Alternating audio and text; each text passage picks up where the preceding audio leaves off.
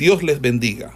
Reciban un cordial saludo por parte del Ministerio El Goel y su centro de formación, quien tiene el gusto de invitarle a una exposición de la palabra de Dios en el marco del programa de formación de biblistas e intérpretes de las Sagradas Escrituras. Hoy con la asignatura de... Hermanos, eh, estamos ubicados en el segundo viaje misionero del apóstol Pablo y nos detuvimos en el capítulo 17 del libro de los hechos, ¿verdad? Eh, eh, allí creo que creo que eh, les mandé a que ustedes investigaran acerca de estas dos escuelas. No sé si me puede dar ahí compartir pantalla, amada hermana las escuelas estoicas y epicúreas, porque el apóstol Pablo, es, este, si nos damos cuenta, es uno de los pasajes como que más complicados a la lectura eh, del común. Allí hay unos términos utilizados allí que son poco común en la lectura que nosotros hacemos y muchas veces no los entendemos pero es precisamente por el escenario o el contexto donde se está predicando. Entonces, este, allí eh, el apóstol Pablo, eh, esto, este mensaje va a ser de gran importancia porque eh, lo que tenía, por así decirlo, eh, helenizada. Recuerde que el término helenización eh, lo que apunta es a la enseñanza de la filosofía griega a las personas. Entonces, no era común aquí, en este contexto, eh, conocer al Dios verdadero, ¿verdad? Al Dios de Israel.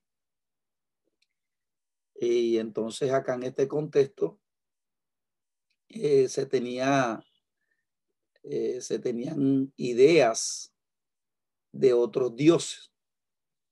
Entonces, eh, como estuvimos analizando en la clase pasada, mm, en este lugar, la gente, estas escuelas, estuvimos analizando más o menos lo que el contenido de lo que enseñaba las escuelas estoicas, ¿verdad? Y las escuelas epicúreas. Entonces, esta disciplina del conocimiento era la que estaba trascendiendo en las mentes de las personas.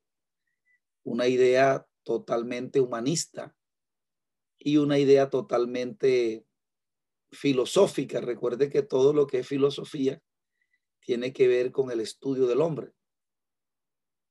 Entonces es importante a veces conocerlo, por eso les mandé a investigar, que me hicieran un trabajo eh, de, sí, únicamente que usted en, el, de una manera escrita nos presente qué enseñaban estas dos escuelas, ¿verdad? ¿Qué es lo que enseñaban estas dos escuelas? ¿Por qué, amados hermanos? Porque el conocimiento de estas escuelas eh, trasciende en el, en, el, en el pensamiento de las personas en el día de hoy. Y es importante que usted y yo como predicador conozcamos qué es lo que cree la gente. Porque así como eh, Dios tiene o trae, ¿verdad? El pensamiento antiguo, que es inmutable, el conocimiento de la escritura de la Biblia, la revelación bíblica es algo que tiene que que, eh, que permanecer en el tiempo, porque nuestros pensamientos acerca de Dios, la revelación bíblica, no cambia, pero son, es un pensamiento que se le reveló a los antepasados y nosotros únicamente lo que tenemos que tener continuación de ese mensaje.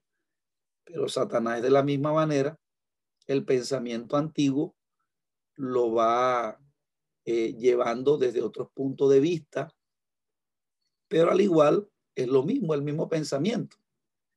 Entonces, eh, por eso es importante, como estuvimos analizando en la clase pasada, ¿verdad? Que ya nosotros, como intérprete de las Sagradas Escrituras, no solamente tengamos el conocimiento desde el punto de vista bíblico, sino que ya también nos interesemos en, por indagar el pensamiento eh, que comúnmente, eh, o el pensamiento de la filosofía, o lo, que, lo más básico, ¿verdad? Porque es con este pensamiento que Satanás ha engañado a la humanidad. Entonces, eh, por ejemplo, les estuve diciendo de cómo estas ideas filosóficas han querido entrar o han entrado en nuestra doctrina bíblica. Por ejemplo, cuando usted estudia a San Agustín de Hipona, que es un teólogo de la filosofía de, la, del medioevo, usted va a encontrar que este teólogo católico era un gran admirador de Platón. Entonces, estos teólogos de la filosofía del periodo, de media, el periodo medieval, como juez San Agustín de Hipona, él hablaba de la Biblia, enseñaba la Biblia y es un teólogo importante para la teología católica. Y algunos conceptos de él, eh, de él hoy en día están en los escenarios, en los púlpitos. Por ejemplo, la idea del pecado original. Es una idea tomada de, estos, de estos teólogos. Entonces, estos teólogos quisieron como, eh, o sea, él era un gran admirador de Platón, que era un filósofo, pero ellos sostenían que así como Dios se le reveló a los judíos, ¿verdad? En el, en el conocimiento de la palabra, de esa misma manera Dios se le había revelado a los griegos en el conocimiento racional. Entonces, este, ellos quisieron como unir, un intento de unir el pensamiento de la filosofía con la Biblia. Y esto fue, esto fueron uno de los trabajos que hicieron los gnósticos también en los primeros siglos. Por ejemplo, el apóstol Juan, el apóstol Juan y el apóstol Pablo, fíjese que cuando el apóstol Pablo dice hace la defensa de la resurrección de los muertos en primera los Corintios 15, es una defensa contra el gnosticismo, porque el gnosticismo era un pensamiento filosófico y griego. Entonces, esto, este pensamiento filosófico ha querido entrar en la doctrina. Entonces, cuando no se conoce eh, un pensamiento, entonces se filtra y nadie dice nada. Fíjese cuántos años no está la doctrina del pecado original y todos los predicadores, hasta yo, este, enseñaba desde el púlpito, oh, hermano, porque el pecado original, y fíjese que el pecado original no es una, no es una doctrina bíblica. Entonces, esto sí es importante que ya ustedes como intérprete de la escritura comiencen este, de pronto a, porque hay, hay predicadores que no quieren que se les hable de, la, de esto. Entonces a veces, por ejemplo, el, apóstol Pablo, eh, este mensaje que predica en Atenas, eh, ¿verdad? Es un mensaje bastante importante porque el apóstol Pablo le predica a la gente que estaba en el Areópago. o sea, Pablo como quien dice va a las cabezas de los, de los porque esto, las, las personas que se reunían aquí, ¿verdad? Que la, la palabra areópago eh, se dice que era un monte. Entonces, eh, era la sede donde, donde durante siglos se reunían los filósofos. Entonces, Ares, eh, que es el dios griego, de la guerra, eh, ese término Ares es, el término Marte en latín. Entonces, estas personas aquí, ¿verdad? Se reunían en este, en este lugar para discutir, eh, para discutir eh, ideas nuevas, ¿verdad? se reunían los filósofos en este lugar para discutir ideas nuevas. Entonces, hasta aquí llega el hombre de Dios y predica, porque estamos ubicados aquí. Eh, si la, la, hermana me puede dar compartir pantalla, por favor, que para colocar el mapa en donde nos estamos ubicando. Entonces, eh, aquí vamos a tomar esto.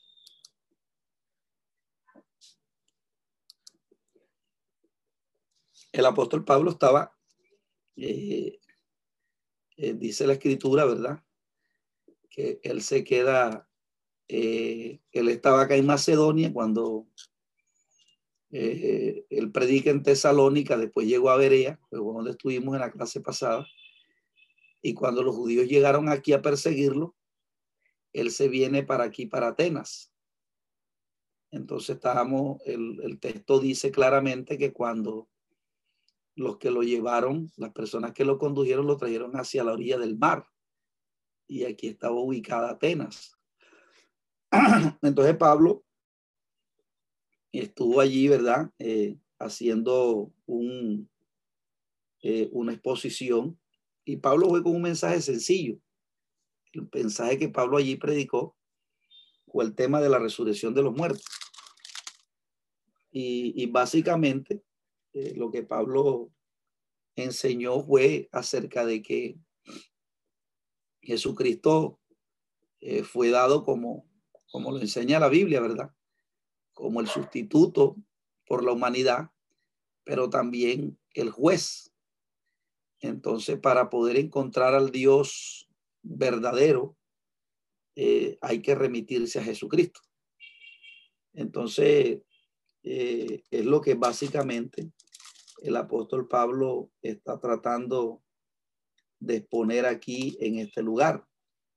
Pero dice la escritura que eh, los, los, tanto los, las escuelas estoicas como epicuria, estuvimos diciendo que más o menos lo que la escuela eh, epicuria enseñaba era acerca de, del Dios como lo creen hoy en día los panteístas.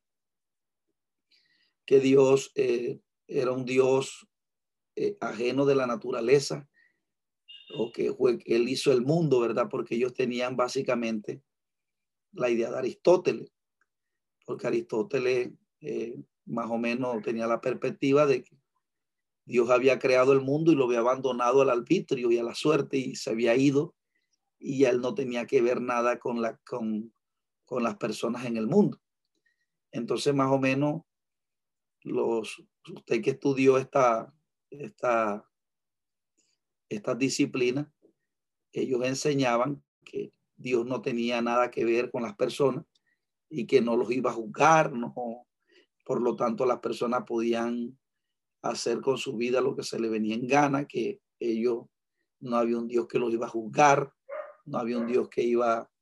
Entonces, básicamente, ellos pensaban lo que hoy en día se está planteando acerca del, del Dios de Espinosa, que Espinosa es un filósofo moderno que enseña que, que, la, que no existe un Dios eh, como lo enseñan los cristianos, un Dios que va a juzgar, que va a pedir cuenta a cada persona, como Pablo se lo plantea aquí a los griegos, sino que Dios más bien es la naturaleza. Sea, apunta que, que habla de un término que en filosofía yo se lo estoy diciendo que es el Dios inmanente el Dios inmanente es un Dios, ¿verdad? Que, que hace parte de este cosmos, de este mundo. Entonces, eh, ¿qué es lo que plantea el, la perspectiva como lo mira la religión tradicional? Entonces, porque cuando Pablo dice que, que los hombres se han hecho dioses conforme a la semejanza de hombre, de ave y de cuadrúpedo, lo están relacionando con un Dios que está dentro del tiempo y el espacio y no como un Dios que está fuera del tiempo y el espacio, como realmente lee, pero se plantea que el pensamiento de Spinoza plantea de que no, que no existe un Dios, ¿verdad? Mientras que los, a los, el panteón de los dioses que planteaban los estoicos, entonces ellos le atribuían su principal eh, eh hechura del mundo a Zeus, pero en la mitología griega.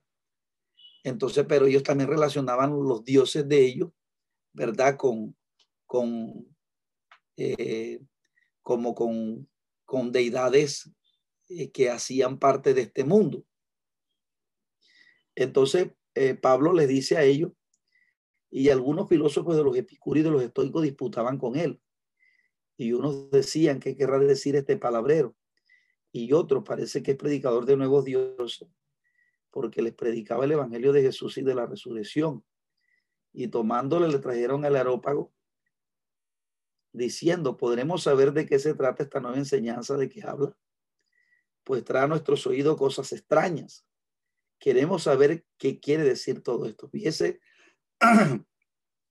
fíjese que este, cuando el pensamiento de la filosofía está sembrado en una mente, cuando el evangelio se lleva, la persona ve el evangelio como algo extraño. Entonces, el peligro que hay hoy en día, amados hermanos, es que el Evangelio eh, está más trascendiendo el pensamiento de los del humanistas que el Evangelio. Por ejemplo, en las universidades, en los colegios secular, no se enseña a Jesucristo. A Jesucristo lo sacaron totalmente de las instituciones educativas. Entonces, eh, eh, y algunos colegios que de pronto tratan de enseñar a, Dios desde el catolicismo.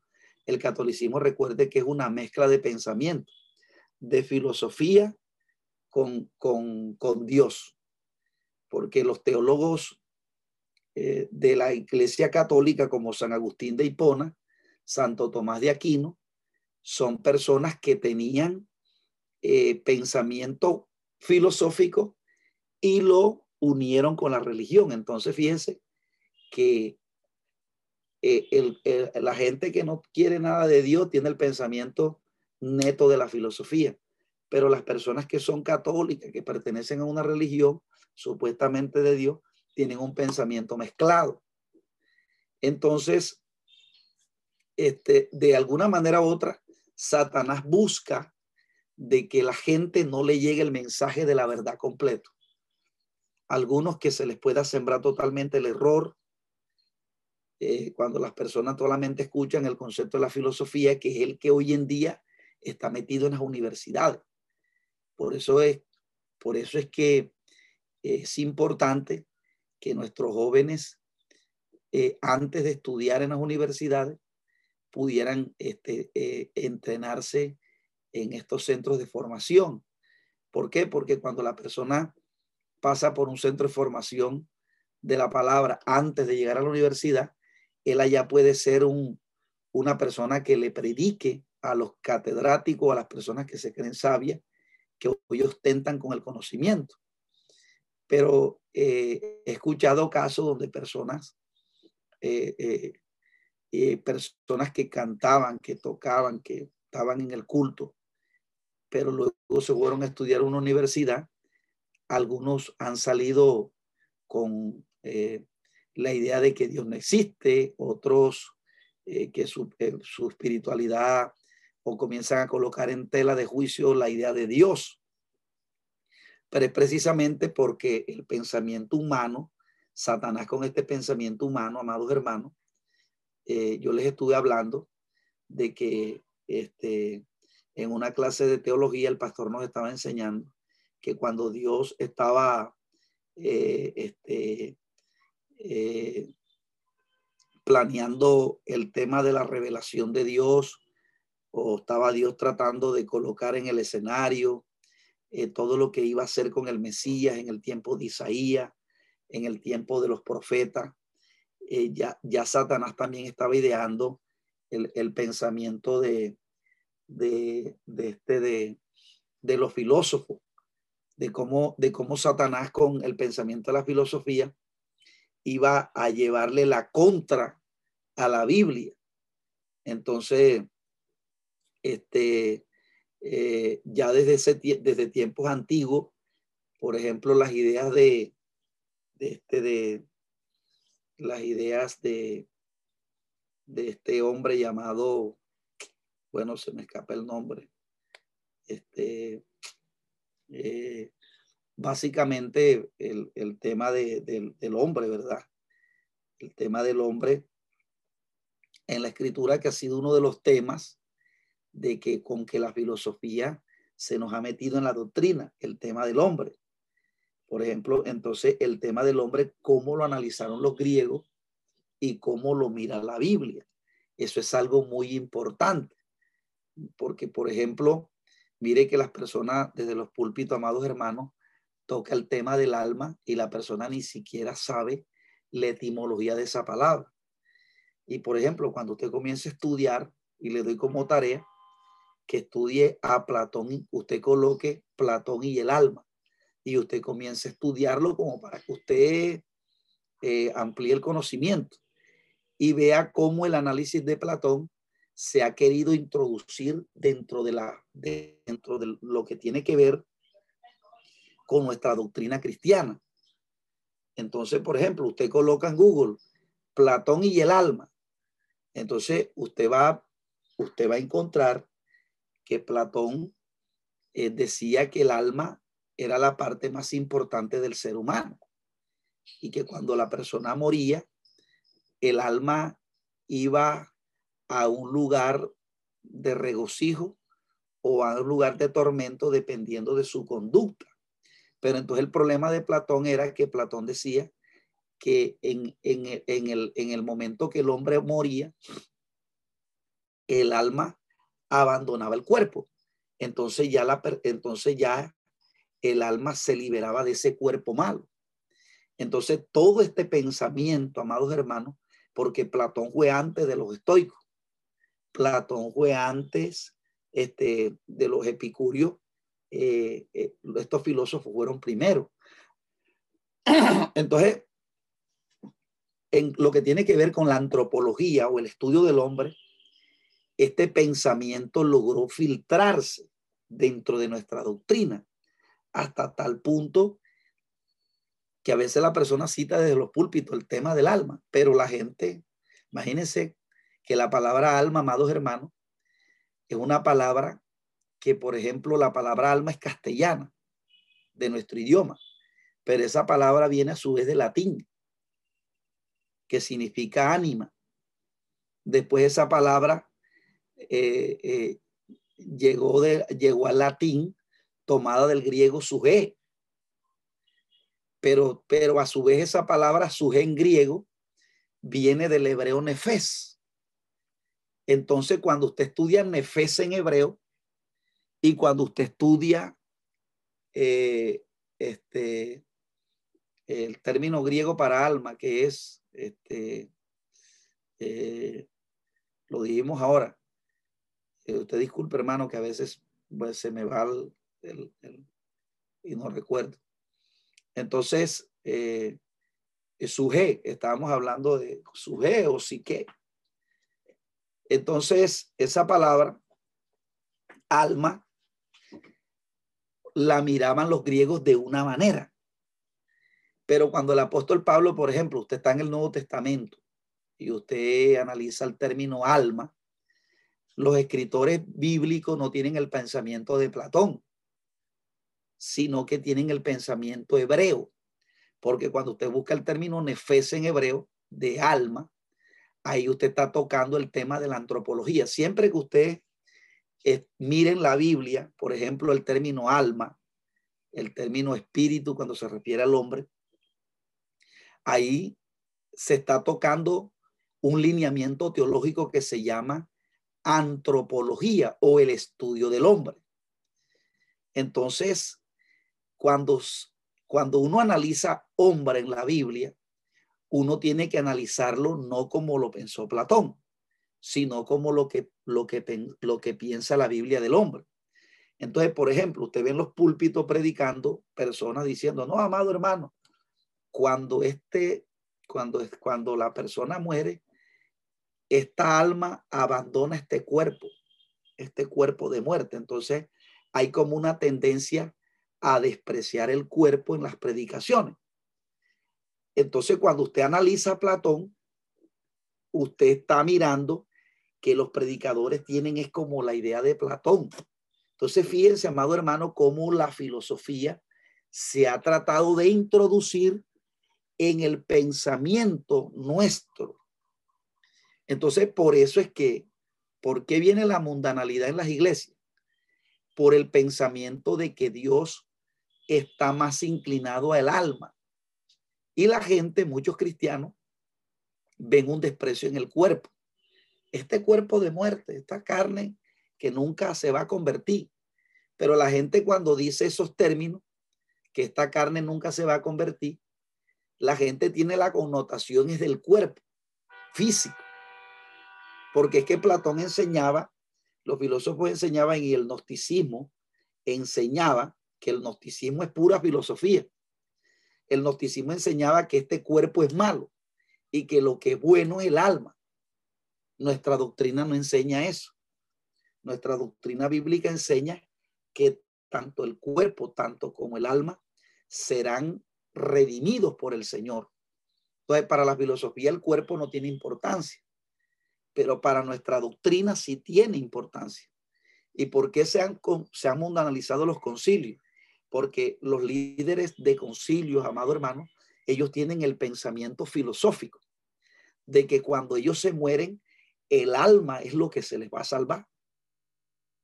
Y algunos creen en la resurrección, pero cuando, ese, cuando eso no se entiende de esa manera, yo no sé ellos ahí, yo no entiendo si ellos entenderán eh, después el concepto de la resurrección de los muertos. Entonces, si una persona se le saca el concepto de la resurrección de los muertos como es, entonces la persona va a rematar mal en el concepto de la salvación. Porque si alguien no tiene clara la doctrina de la antropología o la doctrina que tiene que ver con el hombre en la Biblia, va a rematar mal en Apocalipsis. Porque algunos dicen que no, que cuando la Biblia dice que las almas que serán, eh, este, ¿quiénes son estos? Estos son los que han salido de la gran tribulación.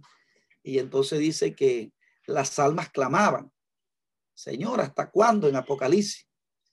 Vengará la sangre nuestra. Entonces, algunos interpretan eso como si el alma sola clamara sin el cuerpo.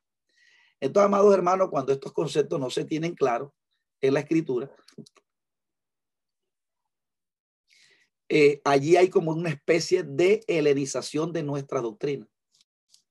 Entonces, cuando usted escucha el término helenización, usted eh, eh, recuerde que hasta haciendo referencia a cómo la filosofía griega se quiere introducir o se ha introducido el pensamiento de algunos filósofos, se han introducido en nuestra doctrina. Y los católicos la recibieron, pero nosotros no podemos recibir eso. Y mire qué característico que una de los argumentos de la apostasía se encuentra en, en, en el tema de la antropología. Vámonos un momentico a Primera de Juan, a Primera de Juan, antes de entrar, ¿verdad? Porque esto es importante que el apóstol Pablo eh, confronte esta, estas, este pensamiento que la gente a veces, la gente, a veces, la gente no entiende esto a veces, pero esto es de gran importancia en las escrituras, porque todo el pensamiento que Pablo confronta aquí, hoy en día no solamente está metido en la mente de las personas que no conocen al Señor, sino que este pensamiento se ha metido aún dentro de nuestra doctrina. Y así como al catolicismo, los teólogos, como ya le dije, Santo Tomás de Aquino y San Agustín de Hipona, por poner un ejemplo, ellos eran admiradores, por ejemplo, Santo Tomás de Aquino era admirador de Aristóteles. Y, y San Agustín de Hipona era admirador de Platón. Entonces, muchos escritos de estos hombres, como el tema del pecado original, hoy en día los predicadores los colocan en los escenarios de los púlpitos, amados hermanos, y están predicando una doctrina que es de un hombre pensando que es de Dios, porque es característico de Satanás que él quiera mezclar nuestra doctrina. Porque si él logra mezclar nuestra doctrina, entonces Satanás logra que la iglesia se mundanalice. Porque todos los conceptos que están predicando hoy en día por las redes sociales, estos predicadores que ostentan de tener concilios grandes, ellos no han pasado por una formación. Y como no han pasado por una formación, ellos tienen una idea, pero bastante confusa de la doctrina.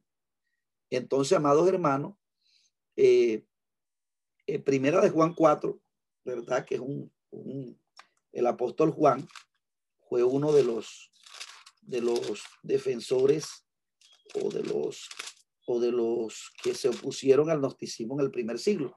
Porque imagínese usted, amado hermano, que el gnosticismo quiso meterse en los primeros siglos, en los finales de los primeros siglos, meterse como una doctrina de Dios. Y entonces, por ejemplo, dice, amado, no creáis a todo espíritu. Ahí el término espíritu se está tomando para referirse al hombre. Entonces, dice, si no prueba los espíritus si son de Dios, porque muchos falsos profetas han salido por el mundo. Entonces, mire lo que dice. Mire cómo usted conoce un falso profeta, un falso predicador. Juan da las directrices. Dice, en esto conoce el Espíritu de Dios. Dice, todo espíritu que confiesa que Jesucristo ha venido en carne es de Dios. O sea, todo predicador que le dé importancia al cuerpo es de Dios. Es lo que Juan está enseñando, porque Juan aquí, amados hermanos, está, está concordando con lo que relata Lucas en, el primer tratado, que es el Evangelio de Lucas cuando Jesús se le revela a los apóstoles después que él resucita, eh, dice que los, los judíos pensaban que veían espíritu.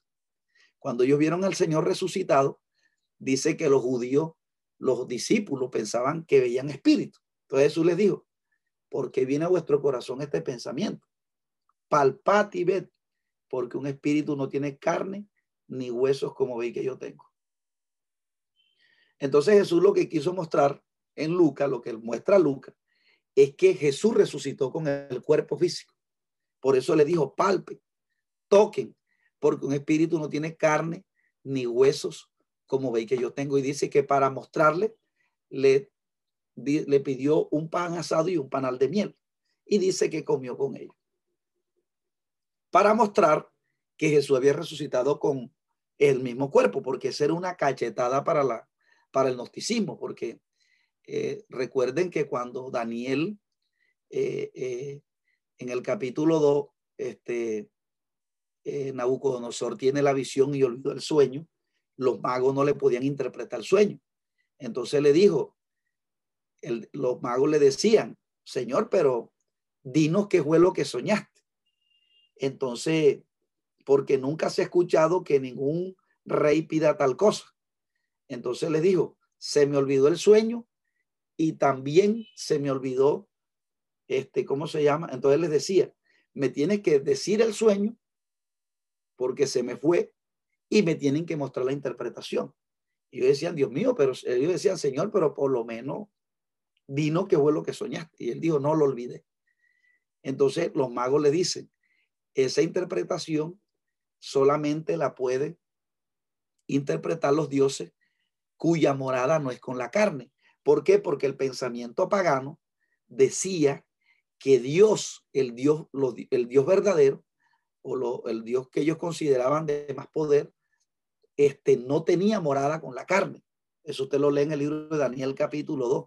Pero cuando Jesucristo se hace hombre, eh, esa es una cachetada para el pensamiento eh, filosófico, para el pensamiento, porque el pensamiento filosófico eh, viene calando, ¿verdad? Desde el pensamiento egipcio, desde el pensamiento medo-persa y, y, y, esas ideas que tuvieron los primeros filósofos que existieron.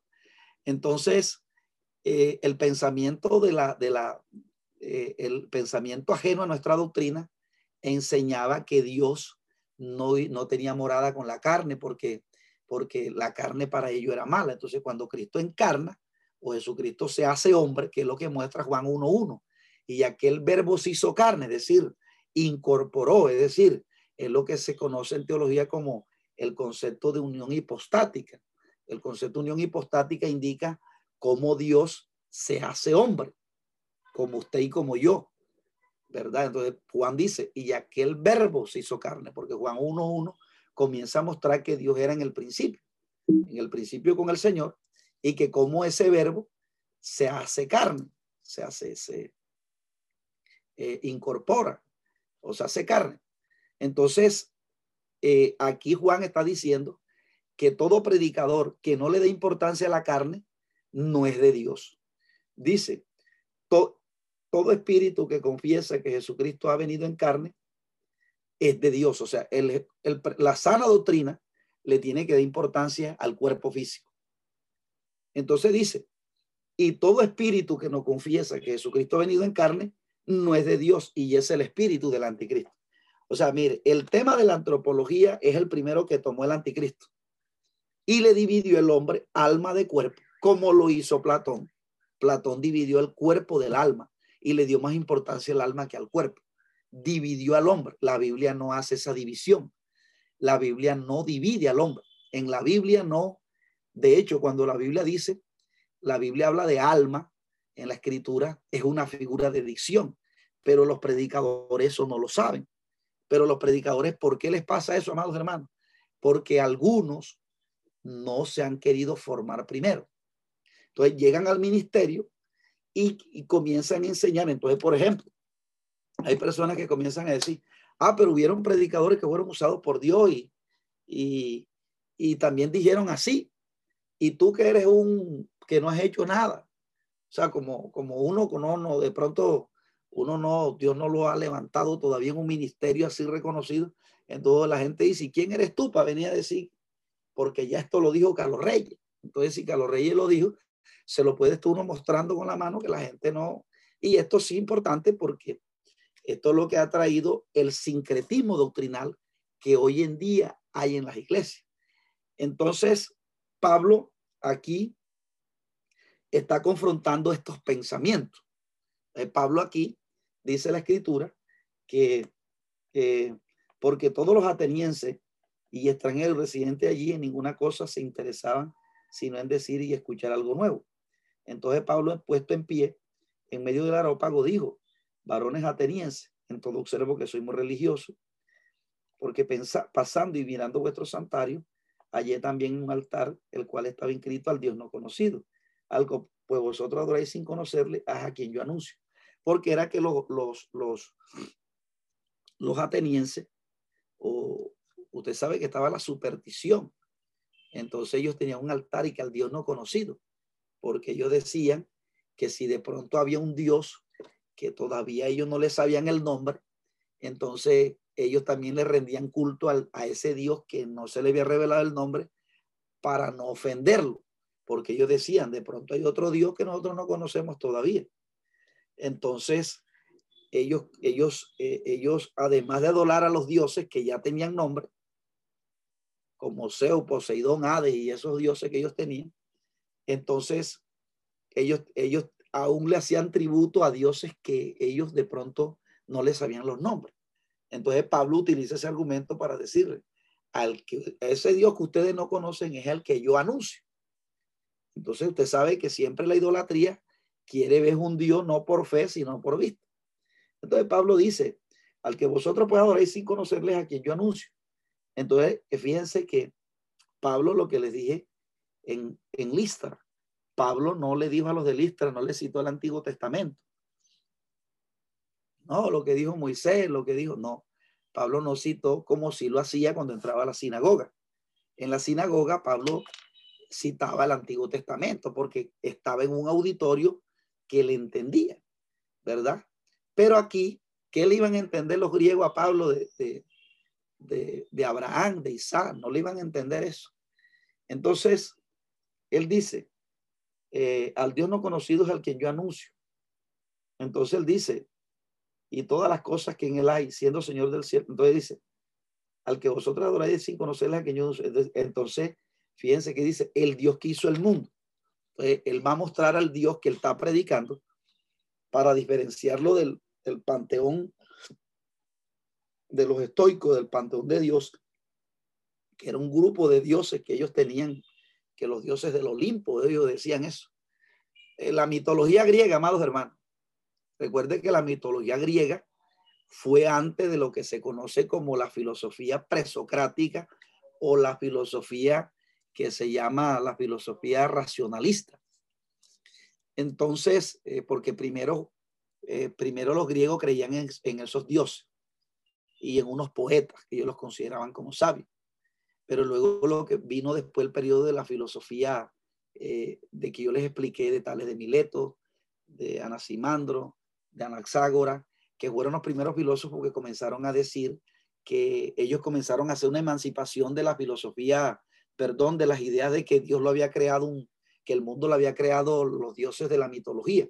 Por eso hoy en día los ateos, amados hermanos, quieren encapsular al Dios nuestro con el Dios, porque ellos piensan que el Dios nuestro es el mismo, está encapsulado en los dioses que pensaba la, la mitología griega.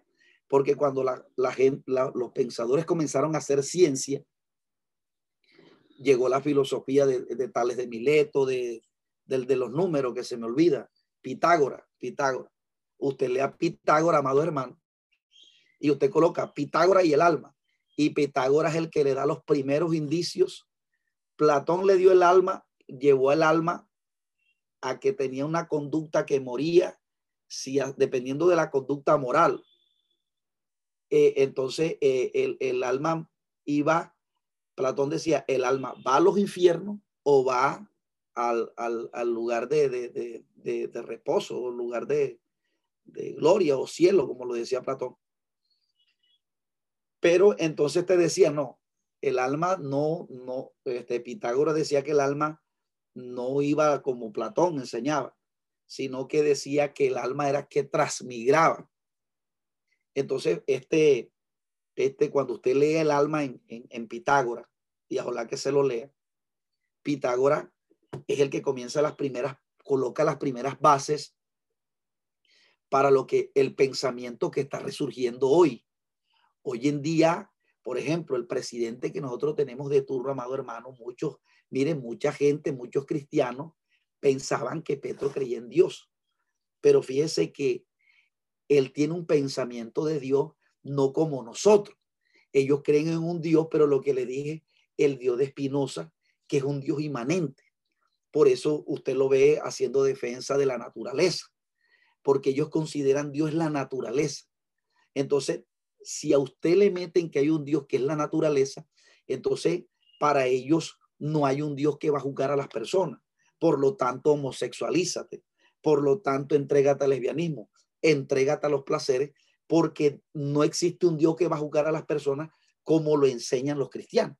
Entonces, amados hermanos, esto sí es importante de uno tener o conocerlo, porque va a llegar un momento. Yo me quedé sorprendido de cómo le estaba explicando esto a un alumno eh, de la Universidad del Norte.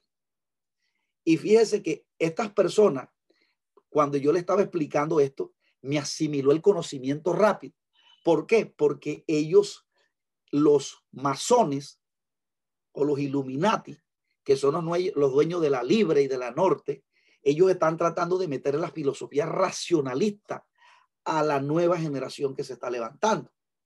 Entonces, ¿qué pasa, amados hermanos? Que estamos en un tiempo donde nosotros tenemos, además de buscar al Señor, tenemos que también enseñar a las personas que lo están engañando.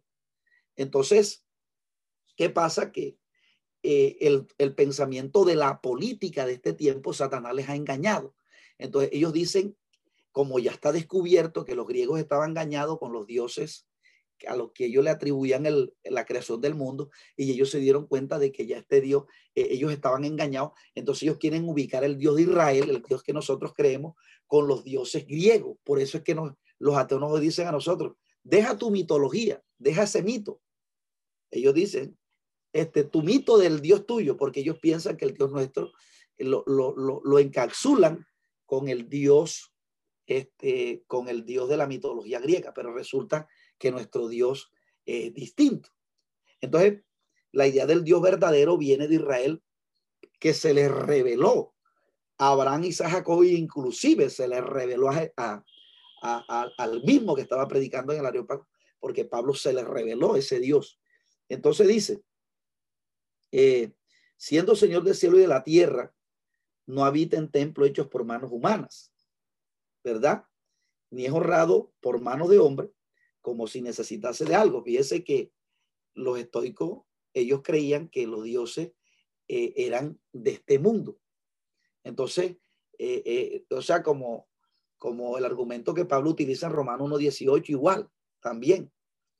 O sea, que ellos creían que la, deidad era como, como algo que, era inmanente, o sea, que era de este mundo, porque relacionar a una deidad, eh, eh, este, el Dios que hizo el mundo, y siendo Señor del cielo y la tierra, o sea, teniendo dominio del cielo y de la tierra, no habita en templos hechos por manos humanas ni es honrado por manos de hombre, como si necesitase de algo. Pues él el que, porque ellos hacían los dioses y los colocaban, este es mi Dios, y lo colocaban en los templos y le hacían tremenda de, de, culto. Entonces dice, pues él es el que da vida y aliento a todas las cosas, y de una sangre hecho todo el linaje. Se dice, bueno, que el término sangre no aparece en el original, pero básicamente lo que está diciendo aquí el término es que está apuntando a Adán, que de un hombre, o sea, el término sangre aquí es como una que para hablar de hombre, ¿verdad? De un ser humano. De una sangre ha hecho todo el linaje de los hombres para que habiten en la tierra y les ha prefijado el orden de los tiempos y los límites de su habitación. O sea que Dios, este, eh, Dios, eh, eh, así como había hablado en, en Listra, ¿verdad? Que Dios tenía aún una de las maneras que Pablo Dios va a mostrar en Listra es que en Listra, cuando le habla del Dios que hizo el mundo, les habla de que el Dios verdadero está interesado en el hombre porque Él es el que hace que las estaciones, ¿verdad? se den el tiempo adecuado para que el hombre pueda cultivar, o sea que Dios está interesado en, en, el hombre. Todas las estaciones que se dan en el año son una muestra de que Dios está interesado en los seres humanos. Y, y, y, aquí Pablo más o menos está haciendo referencia cuando habla de que el, eh, eh, los límites de su, de su habitación no, no, es un, no es una casualidad que cada, que cada tribus o cada cultura, ¿verdad?, esté repartida en la tierra, que aún Dios está en todo eso, pero el hecho de que hayan distintas culturas no significa porque los griegos más o menos creían que cada cultura tenía un Dios distinto. Pero él le va a decir, aunque haya distribución de las personas por toda la tierra, ninguna, o sea, no significa por eso que, que cada cultura deba tener un Dios, sino que el Dios, el Dios que hizo el hombre es uno solo y, de, y ese Dios está interesado en los hombres. Entonces dice, para que busquen si de alguna manera puedan hallarle, porque ciertamente no está lejos de nosotros porque en él vivimos y nos movemos y somos como algunos de vuestros propios poetas han dicho, porque linaje suyo somos. Entonces, él cita a, uno, a unos poetas, ¿verdad? Que de alguna manera habían, este, eh, de alguna manera habían, tenían esta misma concesión. Eh, entonces, Pablo utiliza el, el argumento de los poetas, ¿verdad? Eh, por ejemplo, eh, el, por aquí creo que tengo el, nombre de los poetas que ellos citar, posiblemente Pablo estaba haciendo alusión. Este, bueno, creo que se me escapa aquí. Entonces, él toma el argumento, porque de pronto algunas cosas, ¿verdad? Que a veces dicen los hombres, no, no, tiene una idea tan descabellada. Entonces, eh, él dice, eh, siendo señor del, de, siendo pues linaje de Dios, no debemos pensar que la divinidad sea semejante a oro o plata. Entonces, el, el, o piedra, o escultura de arte, O sea, aquí Pablo lo que está diciendo es siendo pues linaje de Dios, o sea, siendo creados por Dios, no debemos pensar que la divinidad sea oro o plata porque ellos querían eh, con la imaginación hacer un propio Dios. Entonces Pablo está diciendo, un absurdo. Es casi el, el mismo argumento que presenta en Romano, porque en Romano él dice, pues habiendo conocido a Dios, no le dieron gracias, sino que se envanecieron en su razonamiento y su necio corazón fue entenebrecido. Entonces dice, profesando ser sabios, se hicieron necios. Y cambiaron la gloria del Dios incorruptible en semejanza de hombre corruptible, de ave, de cuadrúpedo, de reptiles. Entonces, fíjense que la idea del pensamiento de Dios de ellos era un Dios como de este mundo, de hacer dioses de personas, ¿verdad? Eh, hacer dioses a personas. Entonces, él está diciendo, oye, eh, nosotros fuimos hechos por Dios, ahora nosotros cómo lo vamos a hacer a Él. Entonces, o lo que es peor, hacerlo a nuestra propia imagen. Entonces, fíjese que una de las cosas que, que eh, ha influido también es lo que tiene que ver con el arte ahora, porque los griegos eran especialistas en, la, en, en el arte. Entonces, hoy, por ejemplo, se venden cuadros que dicen, este Jesús, se, venden eh, porque el arte influyó en la idolatría. Entonces, eh, entonces por eso él está diciendo escultura de arte o imaginación de hombre. Pero Dios, habiendo pasado por alto los tiempos de esta ignorancia, ahora manda en todo lugar que se arrepienta, por cuanto ha establecido un día en el cual jugará al mundo con justicia. Por aquí el varón a quien designó con haberle levantado de los muertos. Pero cuando lo oyeron lo de la resurrección de los muertos, unos se burlaban y otros decían, ya te iremos cerca de esto otra vez.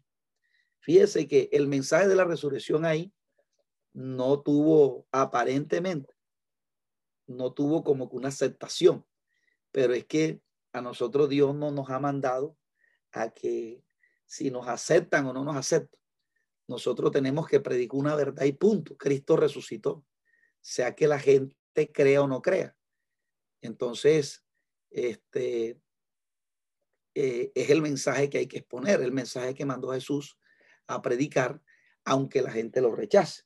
Pero fíjese que si tuvo este, allí un, una importancia, porque dice, y así Pablo salió de en medio de ellos, más algunos creyeron, juntándose con él, entre los cuales estaba Dionisio el areopagita. Entonces los areopagitas, por lo general, tenían ideas filosóficas. Entonces, ese hombre, Pablo, mire lo que, lo que hacía. Él tomaba el pensamiento de la filosofía y luego lo atacaba con la Biblia para decir, o sea, primero le toma el pensamiento que ellos creían y después hace la exposición de presentar a Jesús y le dice, ustedes están equivocados. El Dios verdadero sí está interesado en el hombre y colocó a Jesús y lo mandó para que muriese y resucitase. No sabemos, obviamente, ¿verdad? Usted sabe que la noticia corre, pero ellos habían de pronto oído acerca del hecho que Jesús había muerto y resucitado en Israel, pero de pronto estos atenienses acá, eso ni le interesaría. Pero a Pablo no le importaba si ellos les interesaba o no. El hecho es que él tenía que aún anunciarle a estas personas, ¿verdad? Porque de alguna manera puede que sean muy, muy paganos y todo, pero al igual eran descendientes de, de, Adán. Y si, y si son descendientes de Adán, entonces Dios está interesado en salvarlo a ellos. Entonces, eh, es un pasaje un poco complejo, amados hermanos, por lo que allí se habla de, el pasaje es poco complejo, por lo que allí se habla del pensamiento que creían los hombres en ese tiempo. La filosofía, la, la, la, la el, ¿cómo se llama? sea Pablo les habló de, de, del pensamiento de, de, de la, de, lo, de la mitología griega. Y Pablo les, les estaba enseñando que él no, no, era ningún palabrero, porque el palabrero es una persona que de pronto no tenía un conocimiento de nada. Pero Pablo les está mostrando que él les domina lo que ellos creen. Le domina lo que ellos creen y luego les hace la exposición del tema de la resurrección. Hay un hombre que va, que fue designado, o lo tomas ahora y, y hace, establece una alianza con él, o un día será juzgado por todas las obras que tú haces. ¿Verdad? Esto caería mal a, lo que habían enseñado las escuelas eh, filosóficas. En este caso, los epicúreos, que decían que el Dios que, que Dios había abandonado al mundo al arbitrio y, y él no estaba interesado en lo que hicieran los hombres. Eh, básicamente lo que creía eh, Aristóteles con el pensamiento del demiurgo, que el Dios que hizo el mundo y lo abandonó, ese era el Dios malo. Entonces, al Pablo decir que va a ser un mundo con justicia, ¿verdad? Les está diciendo a ellos que el Dios que él está predicando, el Dios verdadero que hizo el cielo y la tierra, ese Dios sí le va a pedir cuenta a la gente de lo que hace en esta vida. Y Pablo va a presentar, porque los estoicos también enseñaban la conducta moral, la conducta de las personas. Entonces, Pablo está diciendo, está presentando a Jesús, entonces eh, le está contrarrestando las enseñanzas, tanto que enseñan los epicúreos, tanto la que enseñan los estoicos. Bueno, porque ya Pablo le había predicado a los judíos, porque ahí se mencionan los judíos y piadosos. Entonces, más o menos, eh, judíos y piadosos hace referencia aquellos judíos que de alguna manera u otra habían sido este, enseñados por la, por la, por la, por el judaísmo. Entonces, eh, dice luego la escritura, eh, salta de aquí, ¿verdad? Y Pablo, bueno, como decía anteriormente, por eso es que es un poco complejo ese pasaje. Algunas personas, cuando leen esos pasajes, no, no lo entienden, pero básicamente por lo que el conocimiento que creen los hombres. Y ese conocimiento que creen los hombres, la gente piensa, piensa, no, ya ese conocimiento fue ya del pasado. No, ese conocimiento está hoy, amado hermano. Porque así como el, el conocimiento de Cristo debe ser colocado en los escenarios y ser predicado a las personas, Satanás también predica el mensaje del engaño a las personas. Y, lo, y el peligro de esto, amado hermano, es que que, el peligro de esto es que eh, de alguna manera u otra este pensamiento pueda calar en o hacerse o pasarse como si fuera el pensamiento de Dios, que hoy en día lo que está pasando. Entonces vamos a hacer una pausa, llamados hermanos, vamos a, eh, este, hacer una pausa si usted quiere hacer una pregunta o, o quiere hacer un aporte. Es importante la, la, el aporte que usted haga, ¿verdad? Porque de esa manera uno se da cuenta de que usted está atento a la clase y que, o bueno, hay personas que de pronto no, no hacen aporte, pero sí es importante que usted pregunte si, no, eh, si está a nuestro alcance, lo respondemos, porque de alguna manera u otra, este pasaje es un poco complejo, pero sí básicamente lo que eh, Pablo lo que hace es exponer el pensamiento que ellos creían y después expone el mensaje que él trae, que ya ese sí es más comprensible para nosotros. Por ejemplo, ya los versículos 30 en adelante, ya uno se le hace como más fácil de comprender, pero es precisamente porque Pablo allí está tomando el pensamiento que ellos creían. Hagamos una pausa llamada, hermano.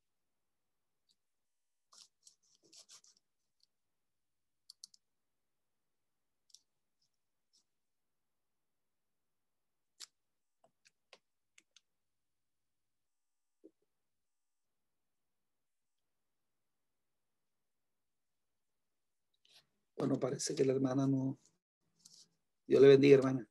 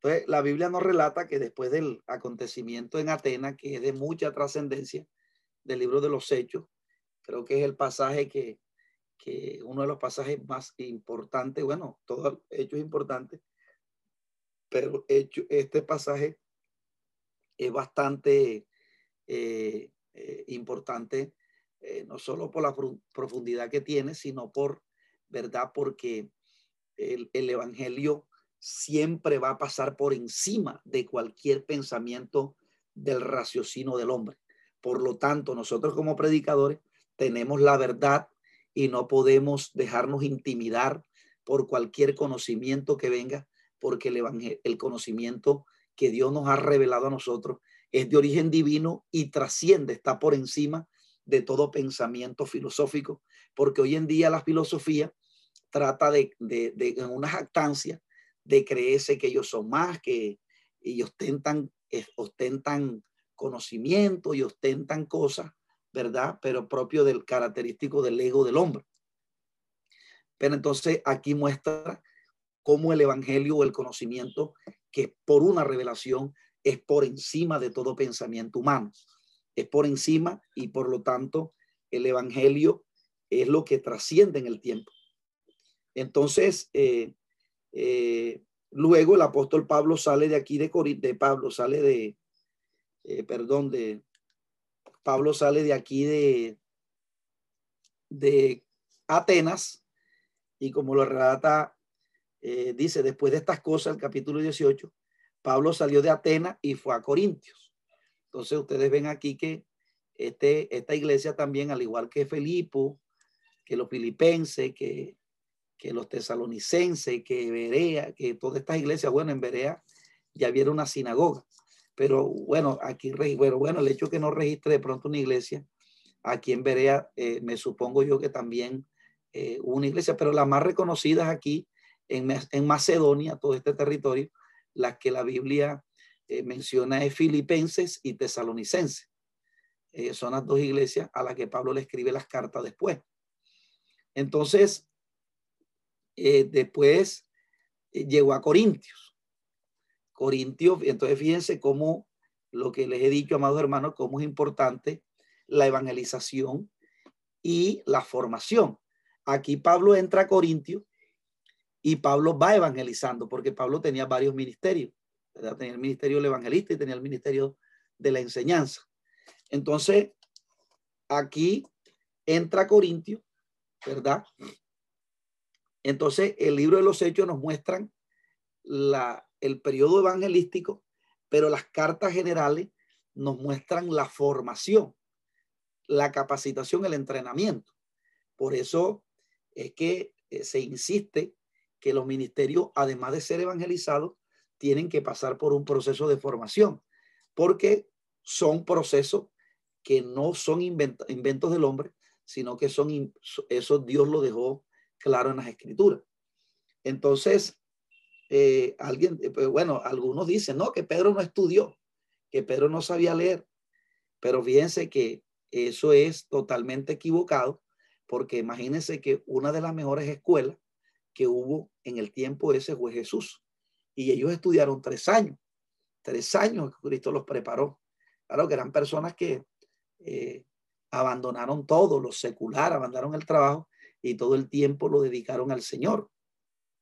Entonces, en esos tres años, Jesucristo formó como un cuerpo élite, como, como, como, como esos hombres, ¿verdad? Que después eh, iban a ser el soporte para, para otros, iban a ser, instruir a otros.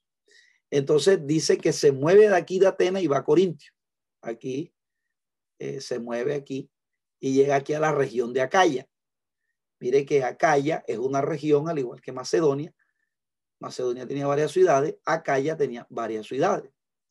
Entonces, la principal de Acaya era eh, Atenas, perdón, eh, eh, Corintio, la principal ciudad de, de, de, de, de Acaya.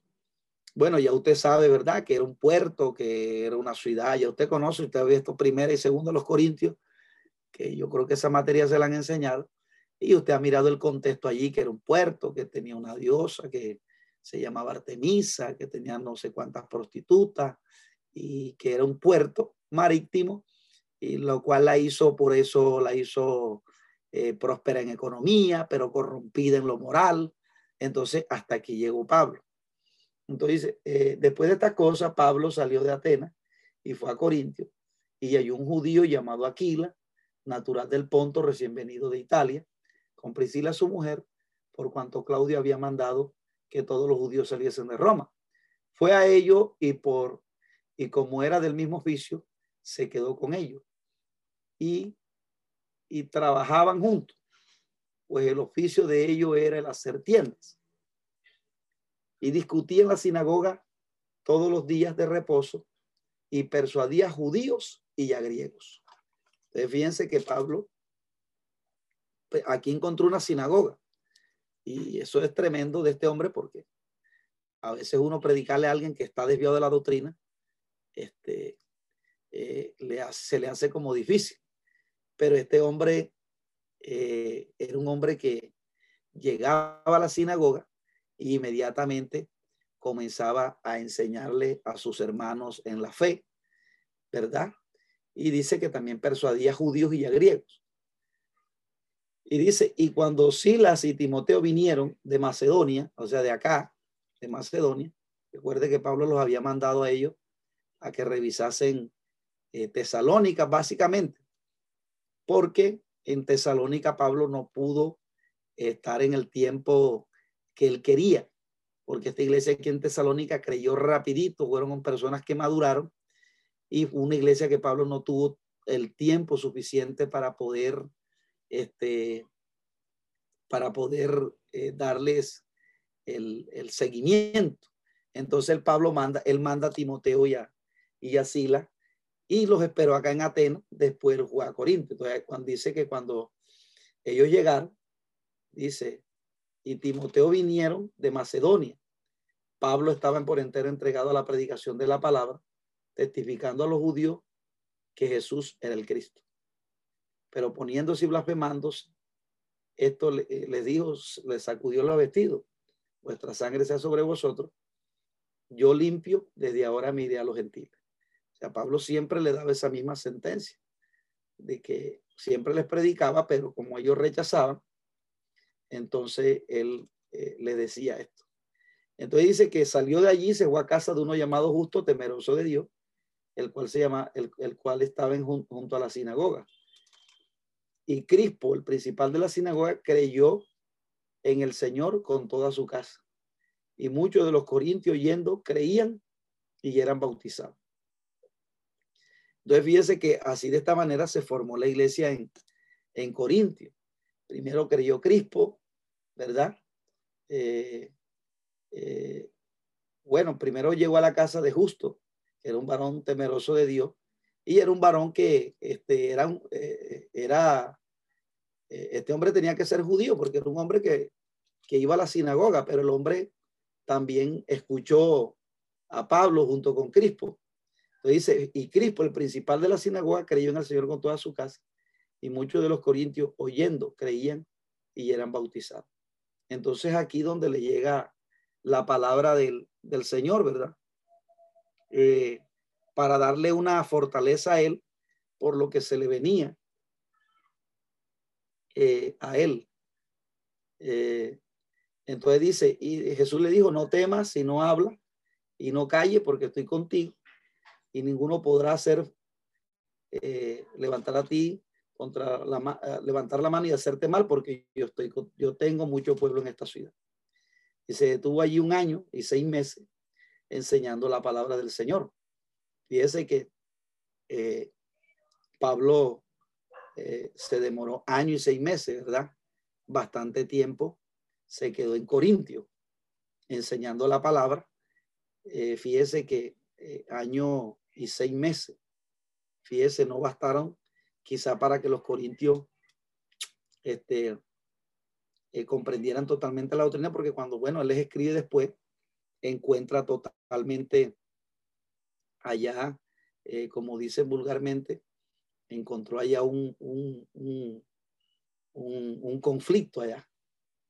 Y dice, y se detuvo allí un año y seis meses y enseñándole la palabra de Dios, pero siendo Galión procónsul de Acaya, los judíos se levantaron de continuo contra Pablo y, y, le llevaron al tribunal diciendo, este persuade a los hombres a honrar a Dios contra la ley.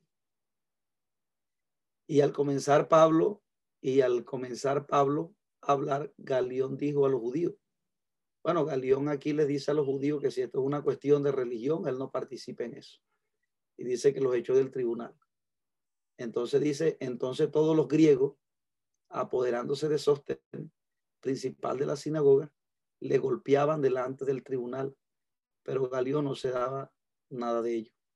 Mas Pablo, habiéndose detenido aún muchos días allí, después se despidió de los hermanos y navegó a Siria. Entonces Pablo dice aquí navegó a Siria, de aquí de Acaya, eh, fíjese que la flecha morada eh, va indicando cómo pasa. Bueno, aquí hay unos lugares que no están en el mapa, pero sí, básicamente sale de Corintio y llegó aquí a Éfeso. Este puntico que está aquí es Éfeso. Este mapa no lo registra, pero aquí hay otro mapa que de pronto si nosotros le echamos un vistazo, nos damos cuenta de, de, de, de dónde estaba ubicada Éfeso. Eh, más o menos en este puntico aquí, aquí dice Éfeso. Sea, de este puntico, bueno, no sé si esto se, se vea, se vea, eh, se ve aquí arriba hasta Éfeso, más, más, eh, más o menos cerca de Mileto. Entonces, Éfeso está por aquí, por este sector. Dice que él dice que más Pablo habiéndose detenido aún muchos días allí, después se despidió de los hermanos y navegó a Siria y con él Priscila y Aquila y habiéndose rapado la cabeza en Sancrea porque tenía hecho voto, llegó a Éfeso. Entonces Pablo aquí llega a Éfeso, a este lugar, otro, otro lugar más importante, otro lugar importante, otro, otra parada importante, o perdón, otra ciudad importante de este segundo viaje misionero, un viaje bastante exitoso para, para el ministerio del apóstol Pablo. Llegó a Éfeso y los dejó allí. Entonces Pablo deja aquí a Priscila y Aquila en Éfeso y dice que entrando en la sinagoga discutió con los judíos aquí en Éfeso, los cuales le rogaban que se quedase con ellos, más un tiempo, mas no sucedió, sino que se despidió de ellos diciendo, es necesario que en todo caso guarde yo las fiestas que se vienen, las fiestas de Jerusalén, que se vienen, pero otra vez volveré a vosotros, si Dios lo permite, y zarpó de Éfeso. Entonces, él hace este recorrido aquí, directo de Éfeso, dice la escritura, el verso 22, y habiendo pasado Cesarea, Mira, dice, y habiendo arribado, perdón, a Cesarea, entonces él hace un viaje directo de Éfeso a Cesarea, acá, donde se ubica la flecha acá abajo. Y dice que aquí llegó a Cesarea y subió para saludar la iglesia a Jerusalén. Entonces llegó acá a Jerusalén, saludó a los hermanos, y por eso la flecha morada va indicando. Y dice que de aquí Después de estar allí algún tiempo, salió recorriendo el orden, salió recorriendo por orden las regiones de Galacia y de Frigia. Estas regiones que están aquí, Frigia, ¿verdad? Y, Galacia. Ah, perdón, perdón. Eh, no, ya este es el segundo viaje misionero. Aquí eh, dice, y habiendo, verso 22, y habiendo arribado a Cesarea, subió para saludar a la iglesia llegó aquí a Jerusalén y luego descendió a Antioquía.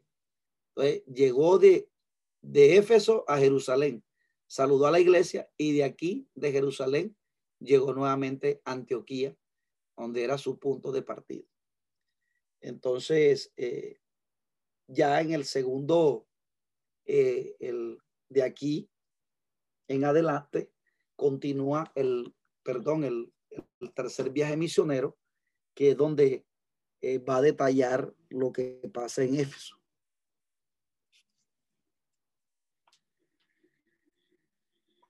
Entonces, eh, amados hermanos, vamos a dejarlo hasta aquí este, eh, por el día de hoy.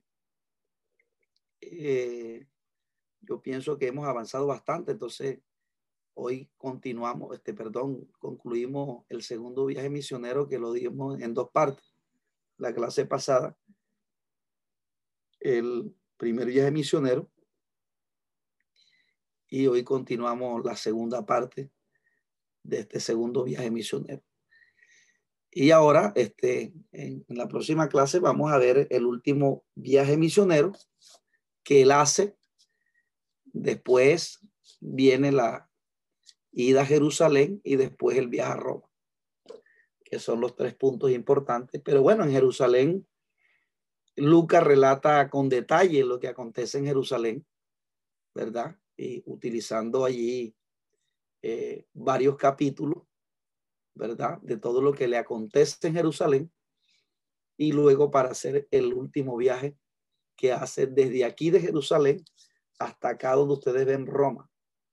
Este fue más o menos el recorrido desde aquí de Jerusalén, donde está la, la crucecita de Jerusalén, hasta acá Roma del viaje que le tocó toda Pablo, esta travesía que ustedes ven por aquí hasta llegar a Roma.